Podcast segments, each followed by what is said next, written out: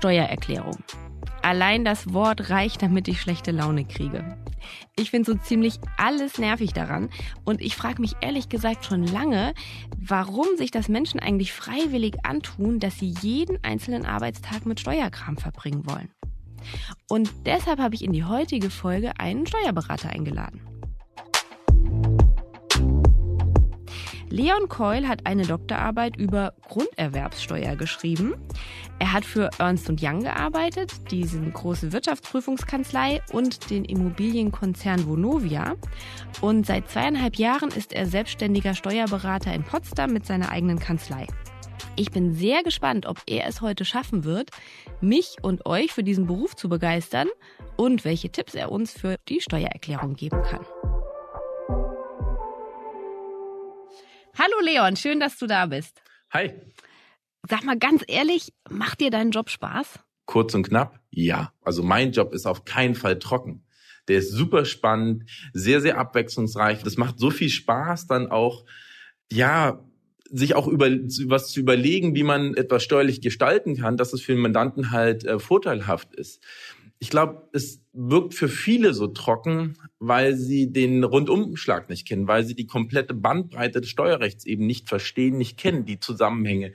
Wie wirkt das Gesetz, das eine Gesetz mit dem anderen Gesetz zusammen? Wie, was für Verwaltungsanweisungen gibt es? Wie ist die Rechtsprechung dazu? Und wenn man das aber alles zusammenfasst und dann in diesem Dschungel einen roten Faden findet oder den, den Weg für den Mandanten herauskriegt, wie er möglichst wenig Steuern zahlen kann, also ich finde das cool, mir macht das richtig Spaß und ich finde daran ist nichts trocken. Aber ähm, du hast jetzt schon gesagt, der, äh, der Dschungel, ich glaube, so kommt es tatsächlich vielen vor.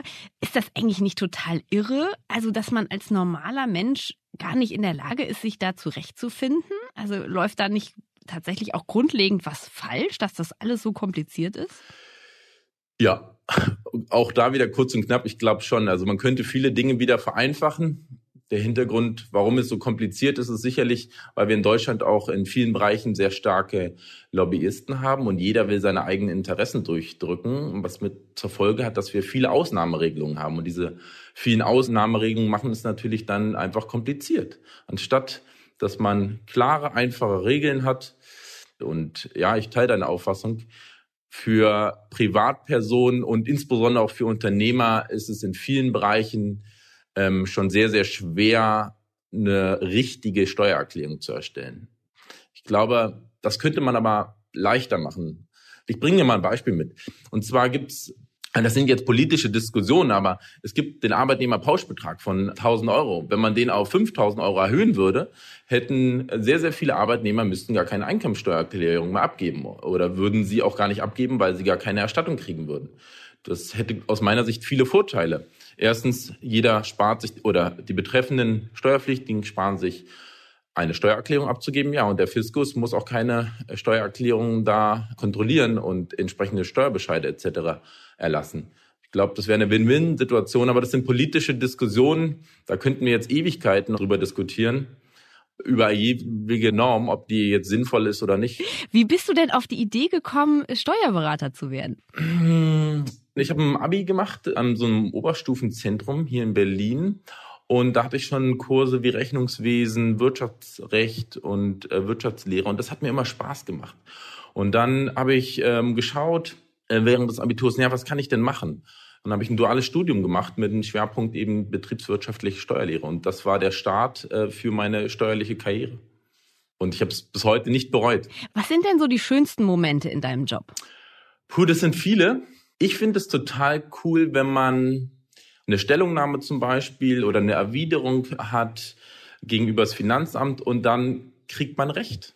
Das Finanzamt folgt der Argumentation und man konnte das Finanzamt mit seiner Auffassung überzeugen und kann dadurch ja nette steuerliche oder nette Nachzahlung für den Mandanten rausholen. Wie oft kommt denn das vor, dass das Finanzamt dann rummäkelt und sagt, hör, das wollen wir aber jetzt erstmal genauer wissen? Ja, das kommt total auf den Einzelfall drauf an. Es gibt Fälle, da denkt man sich, oh, da hätte ich jetzt gedacht, dass sie was nachfragen. Und da kommt aber überhaupt keine Nachfrage. Und dann gibt es wieder Fälle, da hat man endlose Nachfragen für Sachverhalte, wo man sich eigentlich denkt, warum kommt da jetzt eine Frage? Es ist schwer zu beantworten, äh, Verena. Aber in den meisten Fällen obsiegen wir äh, mit unserer Auffassung. Also es klappt schon ganz gut. Wenn man die Rechtsprechung und die Verwaltungsanweisung ähm, gut kennt, dann kann man die Erfolgsaussichten auch gut einschätzen und den Mandanten dann proaktiv halt auch beraten. Wirst du denn auf Partys jetzt ständig nach Steuertipps gefragt? Ja, leider ja.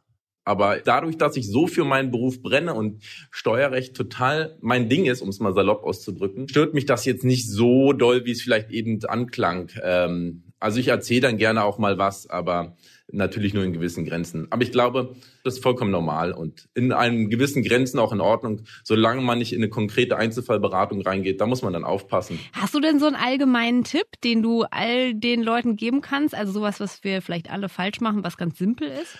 Puh, was machen viele falsch bei einer Steuererklärung? Nein, man muss unterscheiden. Ist man Unternehmer, ist man Privatperson. Ich will mal das sagen, wo die meisten Fragen bei mir immer kommen und wo ich glaube, das ist eines der größten Irrtümer. Und zwar die Wahl der Steuerklasse. Verena, ich glaube, du bist angestellt und konntest damit eine, eine Steuerklasse ja wählen. Und mir begegnen immer die Fragen, Herr Keul, welche Steuerklasse muss ich denn wählen, um möglichst wenig Steuern zu bezahlen? Und die Frage, die ist verständlich, aber man kann durch die Wahl der Steuerklassen halt keine Steuern sparen. Das geht nicht, weil über die Wahl der Steuerklasse steuert man nur die Höhe der Vorauszahlung in Form der sogenannten Lohnsteuer. Und die Lohnsteuer ist wiederum nur eine Erhebungsform der Einkommensteuer. Sprich, über die Wahl der Steuerklasse kann man keine Steuern sparen. Wichtig ist, und das ist, glaube ich, mein Tipp äh, für die ganzen Arbeitnehmer unter uns, bewahrt die ganzen Belege auf. Also ich glaube, die meisten Steuern kann man sparen, indem man mal seine Unterlagen vollständig hat und dann auch alles das deklariert, was man machen kann und nicht die Hälfte ähm, verschlammt. Das kommt leider nämlich sehr oft vor. Sag mal, die Steuerberaterprüfung, das ist eine der schwierigsten Prüfungen, die man in Deutschland machen kann. Im Schnitt besteht da nur jeder zweite. Die ist auch unfassbar lang, also drei Tage hintereinander, jeweils sechsstündige Klausuren und dann noch mündlich. Also es ist ein richtiger Brocken. Wie hast du dich denn darauf vorbereitet? Ja, du hast recht, es ist wirklich, die Prüfung ist wahnsinnig schwer. Ich war sehr, sehr fokussiert. Ich habe genau die Prüfungen der vergangenen zehn Jahre analysiert, habe Statistiken mir angeguckt, was zu mit welchem prozentualen Anteil rankommt, also mit welcher Wahrscheinlichkeit kommt welches Thema dran und habe danach auch dann gelernt, habe wahnsinnig viele Klausuren auch geschrieben. Ich weiß gar nicht mehr, wie viele das waren. Bestimmt so knapp 50 Klausuren habe ich geschrieben und habe trainiert, trainiert und habe halt ein Jahr vorher auch angefangen und auch viel vor der Arbeit gelernt, geschrieben, wieder gelernt. Und ich glaube, ich, ich habe es geschafft, weil ich den unbedingten Willen hatte. Ich wollte diese Prüfung bestehen, weil ehrlich gesagt, ich hätte mir auch kein Durchfallen erlauben dürfen, weil ich halt acht Wochen vor der schriftlichen Prüfung Vater geworden bin. Und da kann man nicht äh, durchfallen. Das kann man niemandem zumuten. Oder besonders nicht der Frau und dem neugeborenen Kind. Von daher bin ich dann sehr happy, dass es geklappt hat. Aber das hätte auch nicht funktioniert ohne die Rückendeckung von meiner Frau, von meiner Familie. Das heißt, du hast neben dem Job für diese Prüfung gelernt? Ja, Verena, ich bin Morgenaufsteher. Ich habe das dann tatsächlich oft gemacht, dass ich vor der Arbeit zwei Stunden schon mal gelernt habe und das kann ich auch nur empfehlen, wenn man morgens Mensch ist, dann, dass man vielleicht vor der Arbeit schon mal anfängt zu lernen. Dann geht man zur Arbeit, arbeitet acht Stunden oder wie viel auch immer. Und ja, dann kann man abends noch ähm, die Freizeit genießen. So habe ich das unter der Woche halt dann viel gemacht während der Prüfungsvorbereitung. Jetzt nicht die vier Monate, wo ich, ähm, ich nenne das immer die heiße Endphase, da habe ich natürlich dann von morgens bis abends durchgelernt. Das war bei mir so ungefähr vier, vier Monate wurde ich freigestellt und habe dann vier Monate nur auf diese Prüfung gelernt. Das war anstrengend und es war so anstrengend, dass ich heute nicht nochmal Lust habe, die Prüfung zu machen, sage ich ganz ehrlich. Laut Bundessteuerberaterkammer büffeln die meisten Kandidatinnen 12 bis 18 Monate für die Steuerberaterprüfung. 2020/21 haben sich deutschlandweit 5009 Kandidatinnen dafür angemeldet und nur 1814 davon bestanden. An drei Tagen hintereinander müssen jeweils sechsstündige Klausuren zu den Themen Verfahrensrecht, Ertragssteuerrecht, Buchführung und Bilanzwesen geschrieben werden. Und danach folgt dann noch eine 90-minütige mündliche Prüfung, bei der man einen Kurzvortrag und Fragen beantworten muss. Das heißt, in den vier Monaten hast du aber dann auch kein Geld verdient und äh, diese ganze Prüfung selber ist auch unglaublich teuer. Also ich habe da mal gesehen, es gibt dann diese Vorbereitungskurse, von denen du auch gesprochen hast und diese Klausuren, die man dann übungsweise macht. Da kommen so 15.000 Euro schnell zusammen. Plus du verdienst in der Zeit nichts. Also das ist ja schon ganz schön krass. Wie hast du das denn finanziert? Ja, es ist tatsächlich so. Ich glaube, es waren bei mir 12.000 Euro oder so, die ich ungefähr für die Prüfung ausgegeben habe. Ja, wie habe ich das finanziert? Ich habe ein Darlehen von meinem Arbeitgeber bekommen und teilweise hatte ich auch eine bezahlte Freistellung und habe meinen Jahresurlaub dafür genommen. Und so hatte, konnte ich ganz gut das finanzieren. Dann hatte ich ein paar Euro, ein paar Rücklagen. Ähm, und dann ging das ganz gut bei mir. Aber ich weiß auch, dass bei vielen Leuten es tatsächlich finanziell ein Problem ist. Vor allem, wenn man dann durchfällt und die Prüfung nochmal antritt, dann wird die Prüfung, naja, dann ist der Arbeitgeber auch nicht mehr so gewillt, einen nochmal so lange freizustellen. Und dann ist es tatsächlich bei vielen auch finanziell kann das problematisch werden. Das heißt, der Druck ist da wirklich bei allen hoch und äh, je nachdem, in welchem Bundesland man zur Prüfung antritt, schreibt man die Klausur auch schon mal zusammen mit 500 Menschen. Wie fühlt sich denn so eine Massenprüfung an? Hm, überhaupt nicht gut, ehrlich gesagt. Also wenn ich daran zurückdenke gerade, dann wird mir ein bisschen schaurig, weil ich, es waren wirklich mehrere, ähm, mehrere hundert Leute hier in Berlin, wo ich geschrieben habe, in der Messehalle. Das ist nicht lustig. Man muss schaffen, sich auf die Prüfung zu konzentrieren und alles, was links und rechts ist, auszublenden. Das kann man ein bisschen vorher trainieren. Und dann muss man sich einfach auf die Prüfung fokussieren und einfach ähm, sechs Stunden durchpowern. Weil man braucht ehrlich gesagt die sechs Stunden ähm, und bräuchte eigentlich wahrscheinlich noch locker ein, zwei Stunden mehr, um die Prüfung eigentlich überhaupt schreiben zu können. Also man hat einen massiven Zeitdruck und dadurch kriegt man das, glaube ich, noch ganz gut hin, links und rechts alles auszublenden. Aber es ist wirklich nicht leicht, Verena, das auszublenden. Man darf ja dreimal zu der Prüfung antreten und es gibt da noch eine Besonderheit. Man kann nämlich bis zur Abgabe der dritten Klausur kann man die Prüfung auch abbrechen und gilt dann als nicht durchgefallen. Und bei der letzten Steuerberatungsprüfung haben das insgesamt fast 600 Prüflinge in ganz Deutschland gemacht. Also vorzeitig einfach abgegeben gesagt, nee, doch nicht. Wie ist denn das, wenn dann um einen herum die Leute auf einmal aufstehen und gehen? Das ist total schwer und das ist emotional eine große Herausforderung. Stell dir vor, du hast drei Tage hintereinander im Oktober diese Prüfung geschrieben, bist kurz vorm Ende und dann stehen halt eine halbe Stunde äh, vor Ablauf der Prüfungszeit am dritten Tag, stehen irgendwo, keine Ahnung, 10, 20, 30, ich weiß es nicht, Leute auf und geben einfach ab. Und das musst du ausblenden. Weil wenn du da dran bist und das dann mitkriegst und ja, da, dann, das musst du ausblenden. Ansonsten bist du nicht mehr fokussiert und kannst dich nicht mehr auf das konzentrieren, wofür du da sitzt, nämlich die Prüfung zu schreiben. Aber ich weiß noch, das war, das war wirklich sehr schwer, weil alle oder stehen halt einige auf und und du denkst, oh, Mist, habe ich das hier überhaupt alles richtig gemacht? Also der Druck ist wirklich enorm und Ehrlich gesagt, ich bin froh, dass ich die nicht nochmal schreiben muss. Die Steuerberaterprüfung ist bestanden, wenn die Gesamtnote aus schriftlicher und mündlicher Prüfung nicht schlechter ist als 4,15. Hat dich schon mal jemand nach deiner Abschlussnote gefragt seitdem? Nee, es interessiert eigentlich auch keinen, obwohl ich äh, mich nicht für meine schäme. Aber du musst wissen, die Herausforderung ist vor allem die schriftliche Prüfung. Da muss man halt eine 4,5 im Durchschnitt haben, damit man dann zur mündlichen zugelassen wird. Und das ist schon eine wahnsinnige Leistung. Und da brauche ich gerade mal 40 Prozent muss ich richtig machen, um eine 4,5 zu bekommen. Aber selbst diese 40 Prozent zu erreichen, das ist schon wahnsinnig schwer. Aber nein, mich hat noch nie jemand nach meiner Prüfungsnote gefragt. Jedenfalls noch nie im Kontext, wo das wirklich relevant gewesen wäre. Also, dann frage ich dich jetzt einfach mal. Was hattest du für eine Abschlussnote? Ähm, ja, schriftlich hatte ich eine in Summe über alle drei eine 3,5 und damit gehörte ich schon irgendwo zu den Top 10 äh, Berlins, hat man mir zumindest äh, gesagt. Mit einer 3,5, das muss man sich mal vorstellen, da schon zu den ähm, besten 10 Prozent zu gehören. Und bei der mündlichen kann ich das gar nicht sagen, weil ich das hat mich nicht mehr interessiert. Es, ich habe bestanden, ich wusste, ich habe bestanden und dann ist alles egal. Das war irgendwas im Zwei-Komma-Bereich, aber das ist in, in der mündlichen dann auch bei vielen äh, so dass sie deutlich besser in der mündlichen sind als in der schriftlichen.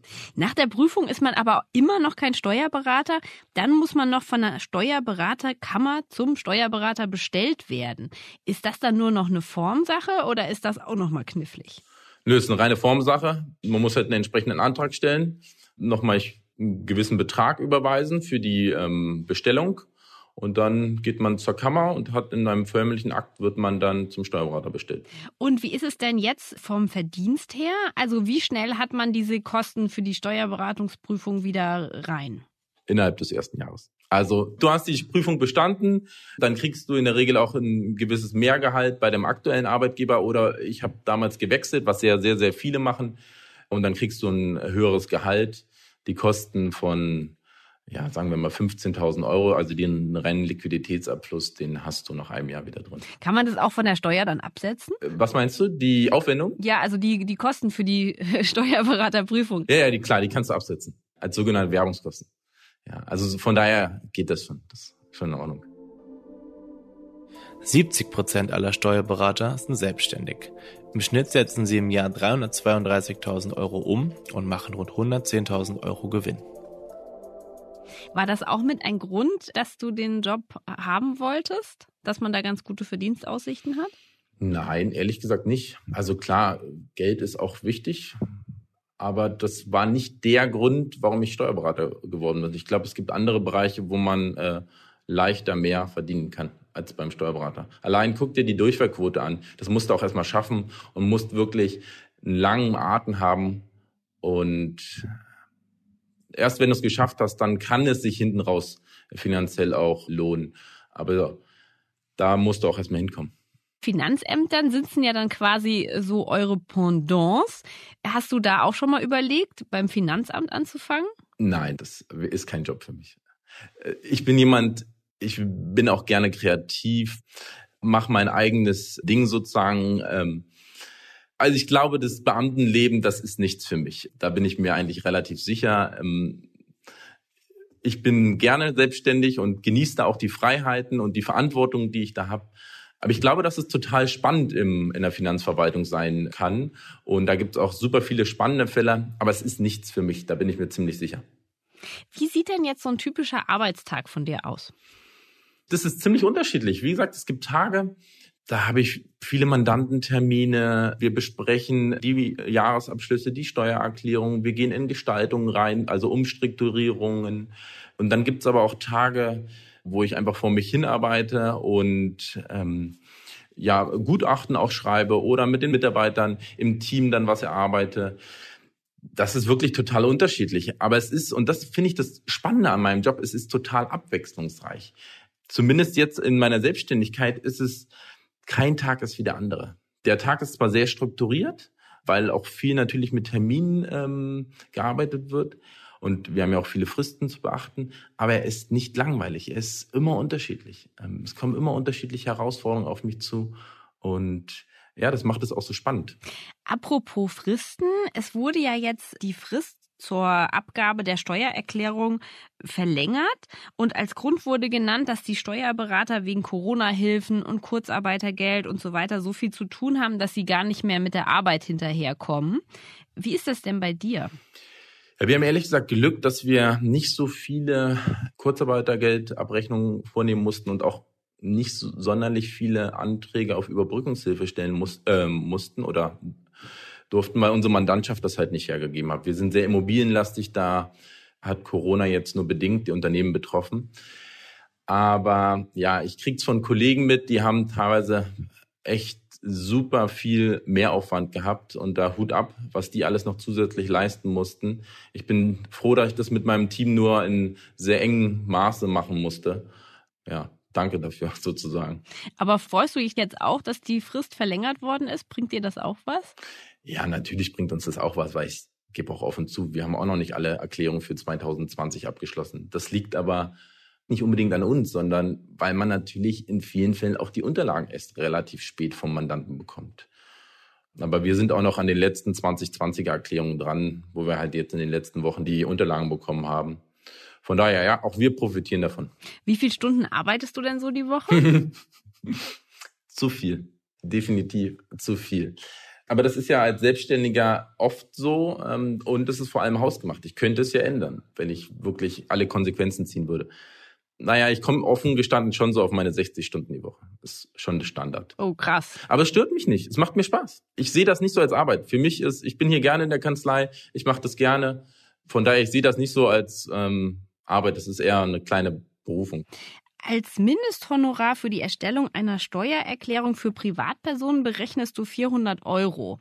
Wie lange sitzt du denn daran? Du darfst die Zeit da nicht betrachten. Du musst sehen, dass wir viel wir müssen die Software, wir müssen das inhaltliche Know-how haben, wir beraten dich dazu.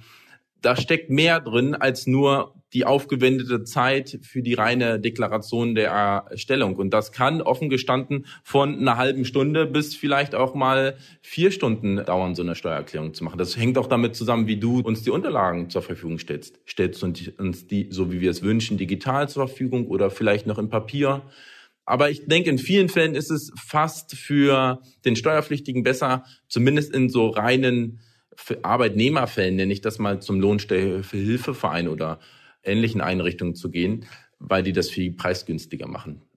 Da können wir auch ehrlich gesagt, Verena, nicht wirklich was gestalten, weil der Rahmen relativ eng ist.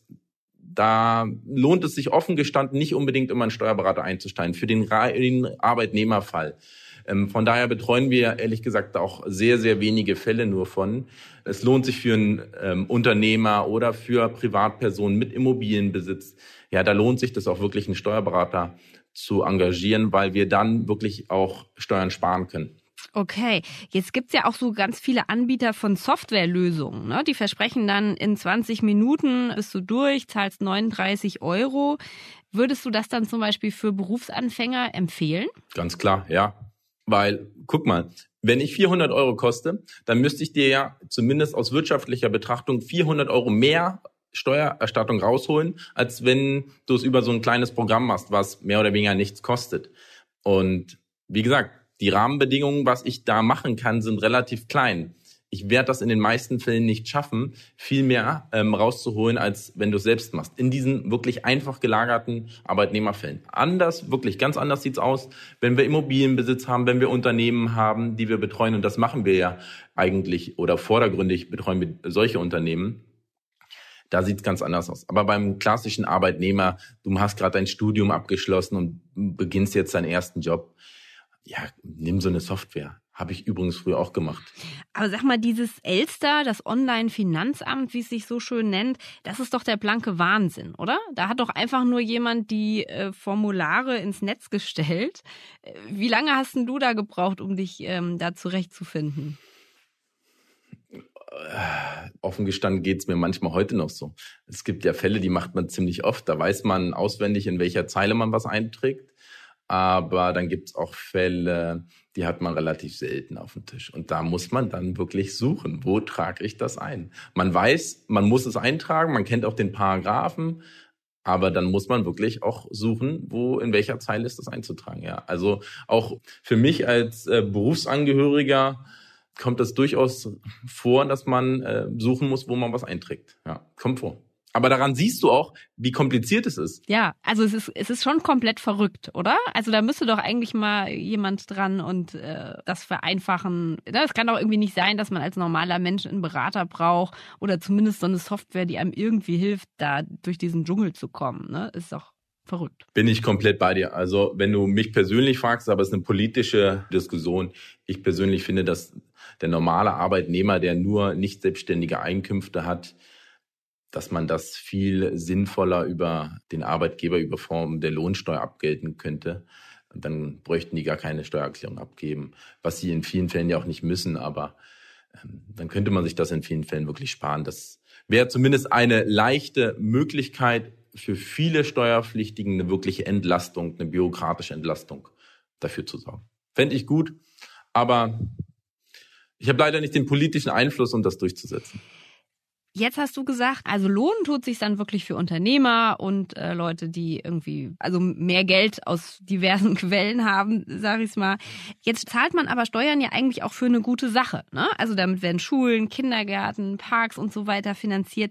Hast du da manchmal auch ein schlechtes Gewissen, wenn du jetzt so einem Investor dabei hilfst, noch das letzte Steuerschlupfloch zu finden und da Geld zu sparen? Nö, habe ich ehrlich gesagt kein schlechtes Gewissen, weil der Gesetzgeber gibt den Rahmen vor. Und der sagt, wenn du das machst, dann zahlst du so viel Steuern. Wenn du das machst, dann musst du nur so viel Steuern zahlen. Die Rahmenbedingungen, die stelle ich nicht auf. Die hat der Gesetzgeber aufgestellt. Ich helfe nur jemanden, die Rahmenbedingungen so zu seinem Vorteil zu nutzen. Was anderes Verena, wäre es, wenn du den Rahmen übersteigen, also äh, übertreten würdest, sprich, du würdest Steuerhinterziehung machen. Da bin ich draußen, nicht mit mir.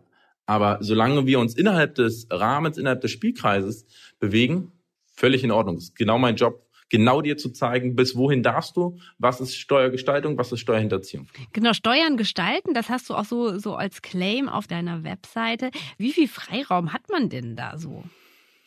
Naja, Steuergestaltung ist immer was in die Zukunft. Also wenn der sogenannte Lebenssachverhalt verwirklicht ist, also wenn ich jetzt eine Steuererklärung für 2021 machen soll, da kann ich nicht mehr so viel gestalten, weil die Sachverhalte sind halt ähm, schon die waren schon da und jetzt muss ich sie nur noch steuerlich würdigen. Äh, Steuergestaltung fängt halt an, wenn man etwas umstrukturiert. Du wärst zum Beispiel nicht mehr angestellt, sondern selbstständig. Dann kannst du andere Kosten geltend machen. Da fängt dann auch schon bereits Steuergestaltung an. Also immer mit Blick auf die Zukunft. Und das ist ehrlich gesagt total spannend, weil du eben nicht nur die reine Deklaration hast, das ist, ich übertreibe mal, aber das ist das Abfallprodukt, was du vorher beraten hast, die Deklaration. Die Erstellung der Steuererklärung ist nur das, die reine Deklaration ist nur das, was am Ende rauskommt von dem, was du vorher beraten hast. Also simples Beispiel, man macht einen Rechtsformvergleich. Was ist besser, Einzelunternehmen oder vielleicht eine GmbH? Rückwirkend kann ich das jetzt nur noch in engen Grenzen ändern. Aber prinzipiell so, wenn du ein Einzelunternehmen bist, hast du eine andere Besteuerung als in einer Kapitalgesellschaft. Da kann ich dann für das vergangene Jahr nichts mehr machen. Aber wir können mit Blick auf die Zukunft können wir es gemeinsam ändern. Jetzt bildest du auch selbst Steuerfachangestellte aus. Was erwartest du denn von Bewerbern? Vor allem, dass man will. Man muss nicht können, aber man muss wollen. Also du musst wirklich Lust am, am Job haben und du musst vielleicht noch nicht alles können, das ist überhaupt kein Problem aber du musst vor allem wollen. Und ich glaube, wenn du willst, dann kannst du auch fast alles erreichen. Aber gerade so die, die Lust an Steuern zu entdecken, finde ich schwierig. Also du sagst, du hast es in der Schule, hat es dir irgendwie schon Spaß gemacht, aber wo, woher weiß ich denn, ob das was sein könnte, was für mich Spaß macht? Ich glaube, so spontan denken alle immer erst, oh. Ja, das kann ich durchaus nachvollziehen. Hm, das liegt daran, dass es so komplex ist, dass du wirklich so viele verschiedene ähm, Sätze hast und ich denke, du brauchst ja, mindestens ein halbes Jahr, eher ein oder länger, bis man wirklich so im Ansatz die Zusammenhänge versteht. Und dann fängt es auch richtig an, Spaß zu machen. Also du musst, wenn man im Job sein, ähm, erfolgreich sein will, musst du schon Spaß haben an Zahlen, auch an Paragraphen. Du musst sehr, sehr genau auch sein. Du musst ein paar Charaktereigenschaften haben. Und wenn du das hast, dann kannst du auch wirklich sehr erfolgreich sein in dem Job. Du musst und ich glaube, das ist die wichtigste Voraussetzung, um in diesem Beruf erfolgreich zu sein. Du musst vor allem zielstrebig sein. Und dann schaffst du auch den Weg dahin. Dann schaffst du auch den Weg von der Ausbildung zur Steuerfachangestellten bis hin zum Steuerberater. Das war möglich. Musst nur zielstrebig sein. Muss ich denn auch gut in Mathe sein? Nein, meines Erachtens nicht. Du musst ähm, mit den Zahlen musst du gut umgehen können. Du musst auch rechnen können, aber Mathematik musst du jetzt nicht können. Dreisatz und sowas, aber das ist, glaube ich, absolutes Standardwissen. Das musst du natürlich können, aber du musst keine, also musst keinen Mathe-Leistungskurs in der Schule besucht haben. Zur Steuerberaterprüfung kann sich nur anmelden, wer schon ein wirtschafts- oder rechtswissenschaftliches Studium abgeschlossen hat oder eine kaufmännische Ausbildung, zum Beispiel zum Steuerfachangestellten. Außerdem muss man Berufspraxis vorweisen können und zwar mindestens zwei Jahre, wenn man einen Master hat und mindestens acht Jahre, wenn man eine Ausbildung abgeschlossen hat. 60 Prozent der Steuerberater haben sich dabei für den akademischen Weg entschieden. Jetzt gibt es ja zwei Wege in den Beruf. Also einmal den über die Ausbildung, wo du ganz am Ende dann auch Steuerberater werden kannst, oder den akademischen Weg, den du gewählt hast. Was würdest du denn äh, sagen, rückblickend, würdest du das alles nochmal so machen, wie du es gemacht hast? Oder gibt es was, wo du sagst, ach, da hätte ich auch schneller ans Ziel kommen können oder was anders machen? Nee, also ich würde den Weg, den ich gemacht habe, über ein duales Studium hin, dann nochmal einen juristischen Master an der, an der Universität und dann Promotion nebenberuflich würde ich jederzeit wieder so machen und auch erst im Nachgang den Steuerberater nach Abschluss der Promotion würde ich jederzeit wieder so machen, kann ich jedem nur empfehlen, auch die Kombination aus einerseits einem dualen Studium und danach ein, ein Master an der Universität kann ich nur jedem empfehlen. Und warum ist jetzt die Promotion für dich wichtig? Mir macht wissenschaftliches Arbeiten total Spaß. Also ich bin auch sehr aufgegangen in meiner Dissertation und habe dann knapp 400 Seiten dazu geschrieben zur Grunderwerbsteuer. Das hat einfach Spaß gemacht, sich so tief in ein Gesetz in Paragraphen einzuarbeiten und komplett die ganze Literatur auseinanderzunehmen und zu schauen, hängt der eine Paragraph, wie hängt der mit dem anderen zusammen? Ist das systematisch richtig oder ist das vielleicht, naja, unsinnig, widersinnig? Das macht total Spaß. Ehrlich gesagt, ich würde wahrscheinlich wieder eine schreiben, aber das kostet so viel Zeit und man kriegt dafür auch kein Geld. Also die Promotion ist ja auch verhältnismäßig teuer, weil man ja weniger Einkommen in der Zeit hat. Man muss am Ende noch veröffentlichen. Aber ich würde, was den reinen Spaßfaktor, die Freude macht, würde ich das jederzeit wieder machen. Wie sieht denn jetzt deine Steuererklärung aus? Ist das was, wo du richtig Bock drauf hast? Meine ist 2020 noch offen. Ich warte, bis ich abgeben muss. Für mich meine eigene, das ist noch ehrlich gesagt Stand heute die einzige, die ich noch selbst mache. Alle anderen machen, macht halt mein Team, bereitet die vor und dann ähm, gehen wir die zusammen durch. Ja, ist noch die letzte, die ich noch selbst mache. Und das macht mir ehrlich gesagt Spaß, ja. Und da hat man natürlich auch offen gestanden einen gewissen Ehrgeiz, ähm, was man noch so rausholen kann. Aber auch da wieder mein Tipp, du musst halt vollständige Unterlagen haben und das ist das Wichtigste. Kannst du dich noch an deine allererste Steuererklärung erinnern? Nein, leider nicht. Aber ich habe sie noch.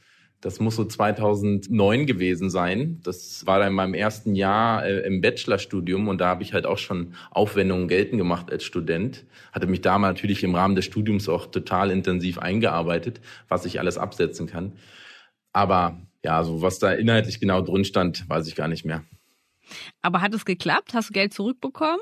Ja, ja, klar. Als, als Student im Rahmen eines dualen Studiums kriegst du eigentlich immer was zurück, wenn du es richtig machst, weil du relativ hohe Aufwendungen hast, Bücher und Co., dann halt doppelte Haushaltsführung. Also ich hatte mein Wohnort war nicht dort, wo ich auch studiert habe. Da kommen schon einige Kosten zusammen, die du geltend machen kannst steuerlich. Und dann kriegst du auch was zurück. Ist immer ganz nett, wenn man am Ende des Jahres so den Urlaub darüber finanzieren kann. Was sagst du zu Leuten, die jetzt sagen, boah, klingt total cool, das hätte ich auch gerne, deinen Job? Komm vorbei, ich zeig's dir mal. Ist ein cooler Job, also ich liebe ihn und ich brenne auch dafür. Vielleicht merkt man es so ein bisschen, aber mir macht es wirklich total viel Spaß. Okay, dann fasse ich mal zusammen. Also, die Steuerklasse ist gar nicht so wichtig. Da muss ich mich als Privatperson eigentlich gar nicht groß mit beschäftigen. Als Otto Normal-Arbeitnehmer reicht es auch, wenn ich so eine 40 Euro Steuersoftware mir nehme. Und ähm, was ich noch mitnehme, dass Steuerberater gar nicht so langweilig ist und vor allem ein unglaublicher Aufwand dahinter steckt. Das war mir in dem auch gar nicht bewusst, dass es so schwierig ist mit der Prüfung. Gibt es noch was, wo du, wo du sagst, ja, diesen Punkt sollten jetzt alle mitnehmen? Schnuppert einfach mal rein. Also für alle Berufsanfänger, schnuppert mal rein, sucht euch einen Steuerberater in der Umgebung, fragt mal, ob ihr vielleicht ein, zwei Tage arbeiten könnt, ähm, einfach mal reinschnuppert, ein Praktikum machen. Und dann werdet ihr sehen, der Job, der ist ziemlich cool. Er macht Spaß, der ist sehr facettenreich und alles andere als staubtrocken. Cool, das ist ein schönes Schlusswort. Dann danke ich dir für das Gespräch, Leon. Hat mir großen Spaß gemacht. Ich habe zu danken. Vielen, vielen Dank.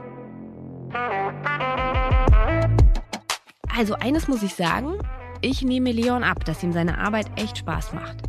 Ich würde jetzt noch nicht sagen, dass ich das wirklich nachvollziehen kann, aber ich habe das Gefühl, dass ich jetzt zumindest besser verstehe, worum es da eigentlich geht. Denn das, was ich bisher mit dem Begriff Steuererklärung verbunden habe, das waren vor allem nervige Formulare und die sind für Leon ja genauso nervig. Was ihn fasziniert, ist dieses Reinwühlen in Paragraphen. Und vielleicht ist das ja auch für euch was? Auch wenn nicht, dann hoffe ich, dass ihr trotzdem Spaß hattet an dieser Folge. Schreibt uns doch gern mal eine Bewertung oder eine Mail an karriere.leserpost.spiegel.de. Vielen Dank fürs Zuhören und danke auch an Mareike Larissa Heinz und Philipp Fackler, die mich bei der heutigen Folge unterstützt haben. Bis zum nächsten Mal.